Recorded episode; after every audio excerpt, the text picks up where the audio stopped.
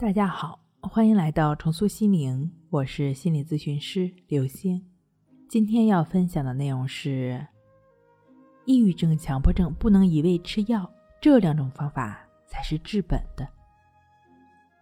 来访者阿亮的声音强迫症，用他自己的话来说，就是来的蹊跷。去年的一天回家路上，他看到有人在篮球场打球。兴致一来呢，准备加入。他走近一看，迎面带球的正是上次跟他发生冲突的人。他没有犹豫，掉头就走。身后拍球砰砰砰的声音，让他感觉很不爽。对方好像是觉得自己很拽一样，故意向他示威。阿亮的心里就很不忿儿，但又不想惹事儿。从那以后，只要听到砰砰砰、当当当、吱吱吱，类似这种连续的声音，就会想到那天自己懦弱的场景，内心很烦躁。后来，只要有声音就很反感，坐立不安，必须得远离，一个人好好静静，才能缓过来。阿良说：“我能预感声音，比如一个小孩子骑车过来，就会知道几秒钟后，咯噔咯噔的声音就会出现。”真的很苦恼，不知道是好还是坏。只要我到家，我会把所有的衣服都换下来，按照我规定的顺序洗两遍澡，但是不能周四洗。洗完之后就会觉得把外面的声音都隔绝了，在家听到外面的声音没事儿。自己呢，做什么事情都没有兴趣，也没有信心，一点点声音都会感觉很恐慌，有时觉得脑袋会卡壳，不能思考了。但只要自己在绝对安静的环境中，效率就会很高。自己也知道不现实，没有真空人，实在没办法，就去医院开了药，开始吃呢，管点用。吃到一个多月之后，时好时坏，医生呢又给加了一种药，副作用太大，就直接全都停掉了。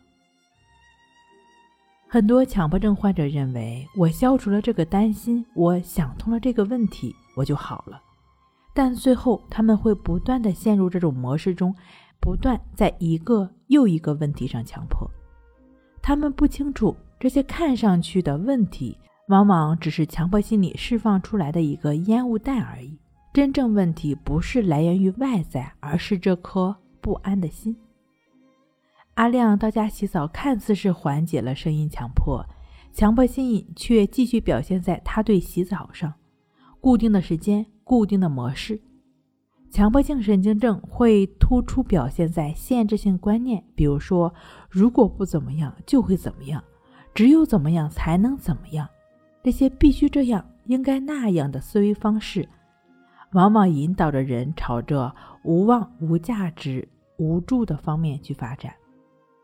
很明显，强迫性的发生、限制观念的存在，都是认知出了问题。进入了认知的误区，因此呢，修正认知才是关键的。虽然药物在一定程度上可以缓解或者控制症状，但毕竟药物无法改变思想。不仅如此，对于强迫症抑郁中的老油条，最狡猾的在于知道要改变认知、改变观念，甚至对强迫的终极要义“顺其自然、为所当为”等理论啊烂熟于心，却依然在强迫中。最大的问题就是知道做不到。战胜强迫症的第一个方法就是正念训练的静坐观息法。观息法是与持续专注的心如实的观察鼻孔的呼吸，除了呼吸以外，其他的一切，无论是任何的想法、任何的念头、感觉，都只是保持觉知，保持平等心。观息法的重点在于觉知和平等心。如其本然的清楚了解，不分析，不联想，不评判，不执着的心。